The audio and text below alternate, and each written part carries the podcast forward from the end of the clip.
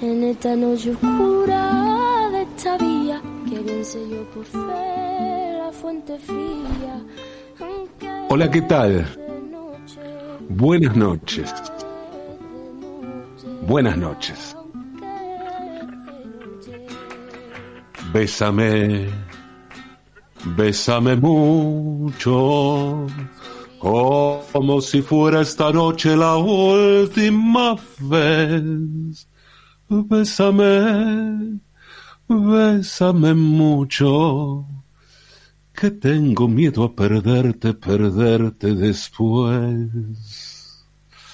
Ay, los besos, los besos. Lo bueno que nos dejó el beso de, de Luis Rubiales a Jenny Hermoso, ¿no? del expresidente de la Federación Española de Fútbol a la jugadora de la selección española, fue recordarnos que un beso también puede ser una mierda. Que un beso puede ser algo no deseado, que puede ser jodido, abusivo, símbolo de sometimiento y hasta de muerte.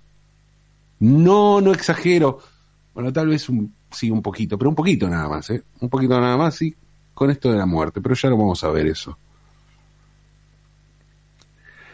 A ver, ante todo aclaro, porque estoy arrancando con esto, aclaro, no estoy en contra de los besos. No, no estoy en contra de los besos. Y la verdad que si tengo que aclarar esto es porque de entrada estoy en el horno, ¿no?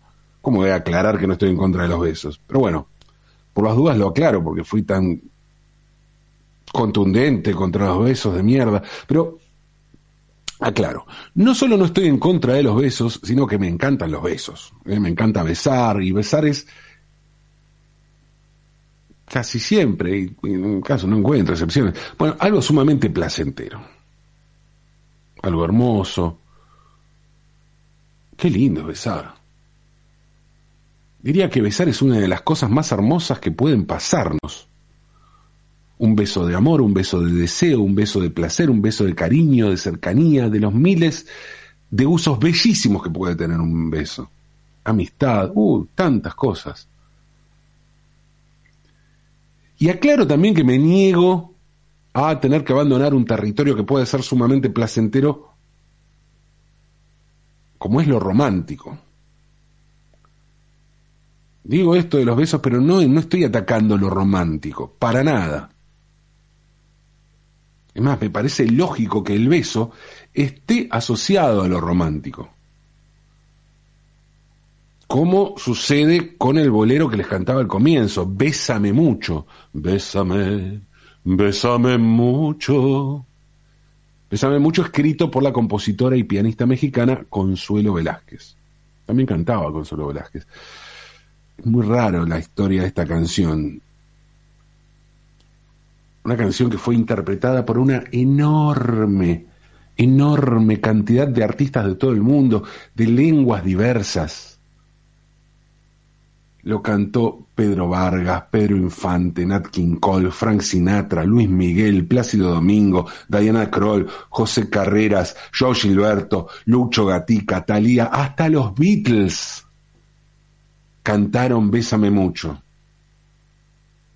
Una versión que está en uno de los Anthology. Y Bésame mucho es la canción más famosa de Consuelo Velázquez una compositora muy importante,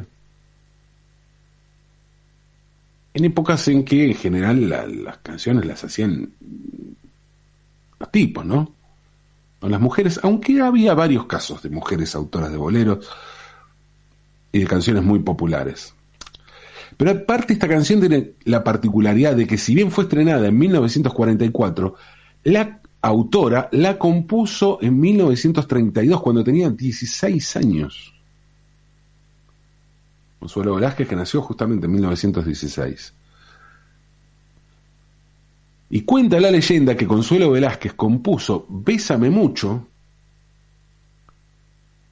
cuando aún no había besado, cuando aún no había dado su primer beso. Beso de beso, ¿no? Sabemos de qué hablamos cuando hablamos de beso, del tipo de beso que habla justamente Bésame mucho.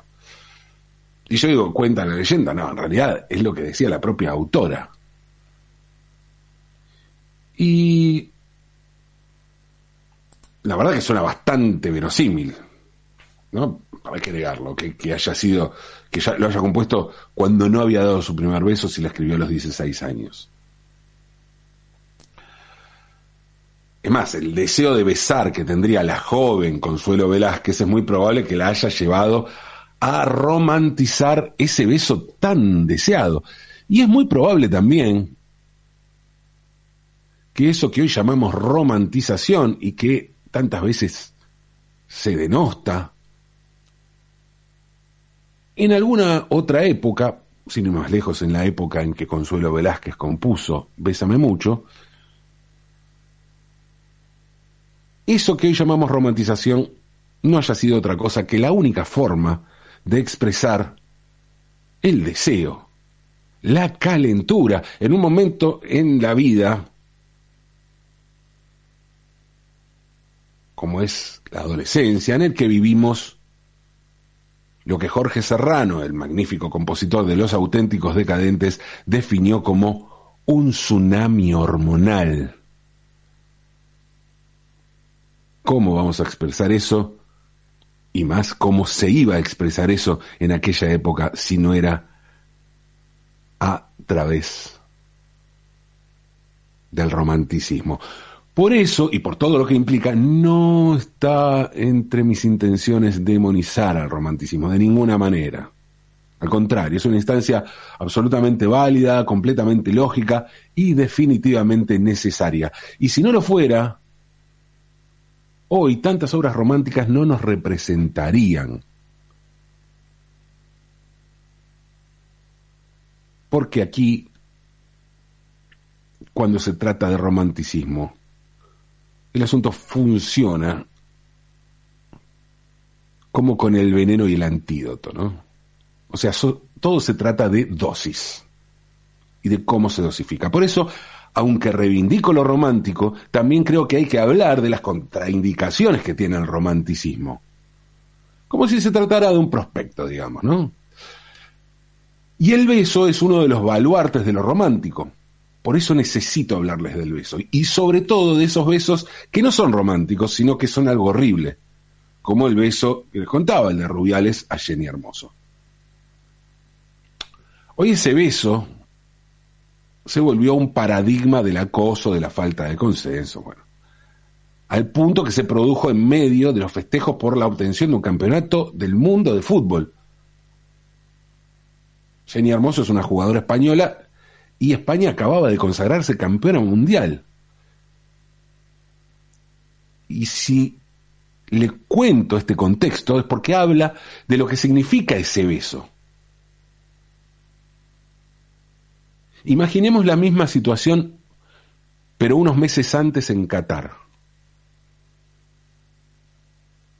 ¿Qué debería haber sucedido en Doha luego del partido con Francia para que todo el país hablara de un episodio puntual, o sea, de ese episodio que sucedió, y no de Argentina campeón.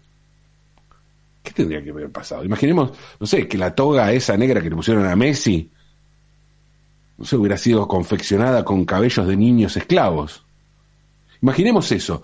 ¿Hubiera desviado eso la mirada sobre Argentina campeón? No, ni en pedo. Y supongo que de eso se trata la desigualdad, de hablar de un beso y no de España campeón. El beso es un bastión romántico, pero el beso también es muchísimas otras cosas. Perdón. Decía que el beso es un bastión romántico, pero también es muchísimas otras cosas. Y esto no es nuevo. Es viejísimo, como la tos. Es viejísimo. Tanto que está en la Biblia en un episodio muy famoso que es el beso de Judas. Según los evangelios, en el año 33 de la era cristiana, Judas Iscariote delató a Jesús de Nazaret en el huerto de Getsemaní mediante un beso, a cambio de 30 monedas. Pero la traición el, símbolo de la, de la traición fue un beso. El beso de Judas es uno de los episodios evangélicos de la pasión de Jesús, el que da paso al prendimiento. Y desde entonces el beso ha simbolizado a la traición. Este beso de Judas fue representado en muchísimas manifestaciones artísticas. Está en la capilla del Excroveni en, en Padua, pintado por Giotto, entre muchísimas, muchísimas otras versiones. Aunque en las obras de arte se representa a Judas dando un beso a Jesús en la cara, y la costumbre de entonces era besar a los maestros en la mano. Fíjense, ¿no? cuán, cuán mafioso, o, en realidad cuán, cuán bíblico es el imaginario de la mafia que se representó posteriormente en el cine. Por otro lado, tanto el Evangelio de Mateo como el Evangelio de Marcos utilizaron el verbo griego katafilein, que significa besar tiernamente, intensamente, firmemente o repetidamente. Un verbo que fue usado también en otros pasajes de las Escrituras en momentos emotivos, como la despedida del apóstol Pablo de los ancianos de Éfeso, la unción de Jesús y el encuentro del hijo pródigo con su padre. Y fuera de la literatura bíblica, Plutarco empleó este verbo griego catafilen o catapilen para describir el beso que, Alejandro Magno le dio a su eunuco y amante Bagoas.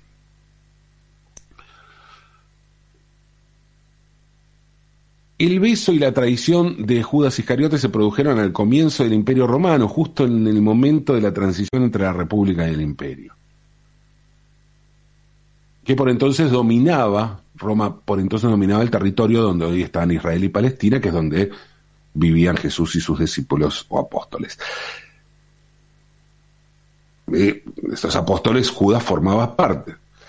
Y en la antigua Roma había una relación, desde los comienzos de Roma, había una relación muy particular con los besos, y cuando digo particular, en realidad podría bien decir espantosa, ¿no? Desde los comienzos de Roma, los varones, los varones libres, claro está,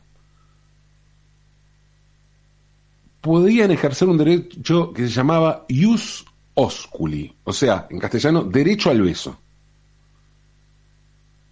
Digamos que en la antigua Roma lo que hizo Rubiales con Jenny Hermoso hubiera sido perfectamente legal. Y esto pueden, pueden mucha gente pueden imaginar ustedes que es lógico, ¿no? Que hubiera sido así o que no hubiera estado prohibido, pero no estoy hablando de no punible, digo legal, que había una ley que lo permitía específicamente, y era este ius osculi, ¿Qué era el ius osculi? Bueno, antes que nada hay que decir que el vino estuvo prohibido para las mujeres durante la mayor parte de la historia de Roma, o por lo menos desde los comienzos hasta el comienzo del imperio seguro. Y el argumento era que el vino podía inducir a las mujeres a cometer adulterio. Claro, si la culpa es del vino, ¿no? Qué duda cabe. Pero además se, se, decía también, se decía que el vino tenía propiedades abortivas, con lo cual las mujeres no podían tomar vino. En aquel momento no existían los test de alcoholemia, de modo que para constatar que una mujer no hubiera tomado vino, los hombres podían besarlas para así sacarse las dudas y dar su veredicto como si se tratara de un bar. Un bar del fútbol, un bar con B corta, por supuesto, porque un bar con B larga, bueno, ahí hay mucho vino, ¿no? O sea, eso no. Un bar, un bar con tecnología subjetiva, digamos, o un bar con tracción a sangre, ah, algo así. Este era un derecho que asistía a los maridos, por supuesto, pero también podían ejercerlo el padre, los hermanos y los primos de una mujer. en realidad no de todas las mujeres, sino de una mujer honesta. Porque ese era el objetivo del test o el bar del beso, dictaminar si una mujer era o no era honesta. Como se imaginarán, las mujeres honestas no tomaban vino y si alguna bebía vino inmediatamente dejaba de serlo. Si una mujer daba positivo ¿no? en esa dudosa prueba de alcoholemia, podía ser repudiada o castigada por su marido sin necesidad de un juicio público. Y en ausencia del marido, el castigo podía correr por parte de sus familiares directos. O sea, se cumplía al instante. Ah, vos tomaste vino, listo, castigo. Y ese castigo podía llevar a la mujer a que a la mujer la encerraran en una habitación durante un tiempo. Una cárcel, una prisión domiciliaria, doméstica. En teoría el castigo podía ser mucho mayor, ¿eh? podía incluir golpes, palazos, podía llegar, inclusive en un asunto de gravedad, hasta la muerte, y la palabra de su tutor legal, como les decía, marido, tutor, ¿quién era su tutor legal? O sea, porque podía ser marido u otro familiar, bastaba como prueba. Esto era en teoría, sin embargo, digamos, en, en la realidad, en los hechos, raramente se llegaba a tales extremos, y el encierro en casa se consideraba castigo suficiente. O sea, el, encierro era común. Ah, tomaste vino, encerrada. Pero no era solo tomaste vino. Para recibir un castigo no hacía falta beber vino. El solo hecho de encontrar a la mujer con las llaves de la bodega o de haberse ausentado sin compañía de un miembro masculino de la familia bastaba para despertar las sospechas y pumba, aplicar el ius osculi. La ley establecía que el derecho al beso podía y debía observarse cada día, aunque eso no significa que es, lo ejercieran siempre, ¿no? En general dependía de cómo fuera el marido. ¿no? Los maridos más conservadores querían comprobar la honestidad de su mujer siempre cuando volvían a trabajar. Es raro, ¿no? Porque besar, el típico beso de cuando vuelve, pero en realidad es una sospecha. Es una, es que una sospecha, una prueba, ¿no? Varios historiadores de finales de la República y principios del Imperio hacen mención a este derecho que según la tradición había sido establecida, había sido establecido este derecho, el ius osculi, había sido establecido por Rómulo, el fundador de Roma, ¿no? Rómulo, de la loba, Rómulo y Remo. Y el ius osculi estuvo vigente como mínimo hasta el reinado del emperador Tiberio, que reinó entre el 14 y el 37, o sea, en la época de Jesús, en la época del beso de Judas. Justamente Tiberio intentó prohibirlo o como mínimo limitarlo a los casos en los que existiera una sospecha fundada de que la mujer había estado bebiendo, ¿no? Y esto no fue por un motivo moral, sino por una cuestión práctica. No, no, es que ese Tiberio se había deconstruido, ni, ni que impulsó la caída del patriarcado en Roma, no, nada de eso. Fue una cuestión práctica porque la costumbre de besarse todos los días con distintos parientes favorecía la transmisión de enfermedades, especialmente del herpes. Esta prohibición de beber vino solo valía para las mujeres consideradas honestae. Es decir, como les dije, las mujeres respetables. Las mujeres respetables eran las honestae. Y las otras sí que podían beber vinos porque no eran respetables, sino que eran probosae. O sea, que eran las desgraciadas. Las honestae, ¿no? Y las probosae sí. Probosae es un término que engloba a todas las ocupaciones que los romanos no consideraban respetables en una buena mujer. Entre otras, más destacadas, prostitutas, bailarinas, actrices, cantantes o camareras.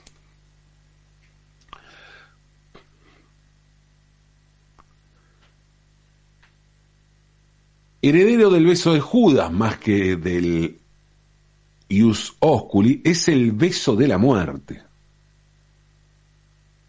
El beso de la muerte cuyo origen es tan desconocido como su, como su existencia real. Se supone que el bacio de la muerte en italiano, como se supone que originalmente, es la señal que da un jefe mafioso o capo régimen y significa que un miembro de la familia criminal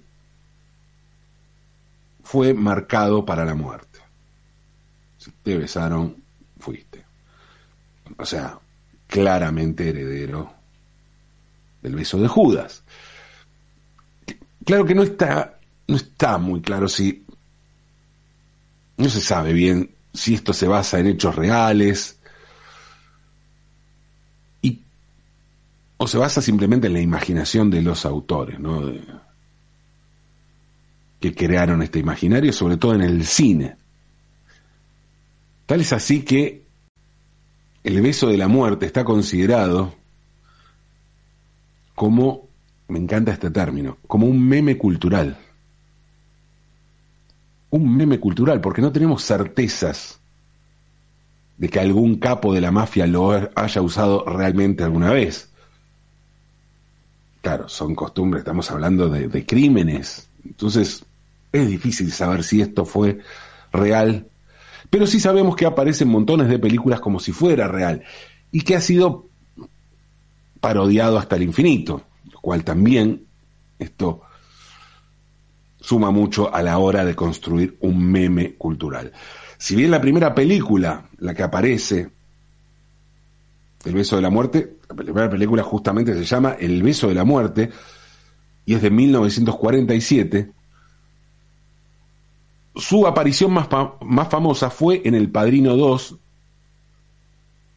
de Francis Ford Coppola, toda la trilogía del, del Padrino, El Padrino 2 de 1974, cuando Michael Corleone le da el beso de la muerte a su hermano Fredo, luego de descubrir que Fredo lo traicionó.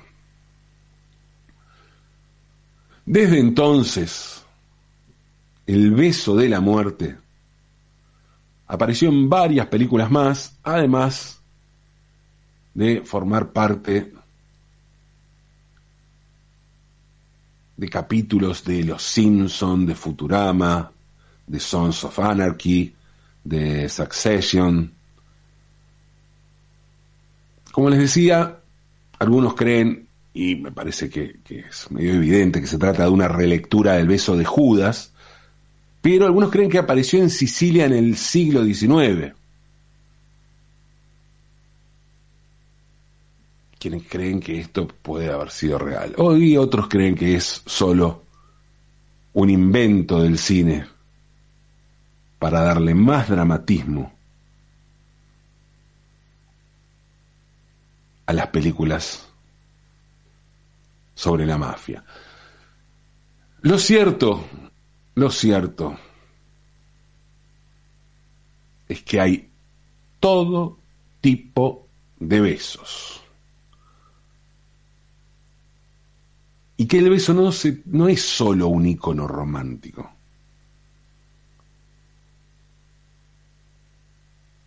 es más bien una manifestación humana que puede ser romántica, muy, pero también puede ser muchas otras cosas, incluida algo humillante y algo violento. Eso sí, eso sí, ¿no? Qué lindo es besarse, besarnos con quien nos gusta. Bésame, bésame mucho, como si fuera esta noche la última vez. Como diría el filósofo Roberto Galán,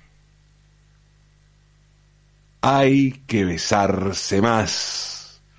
Besémonos de amor, de pasión y de deseo. Besémonos. Aunque es de noche.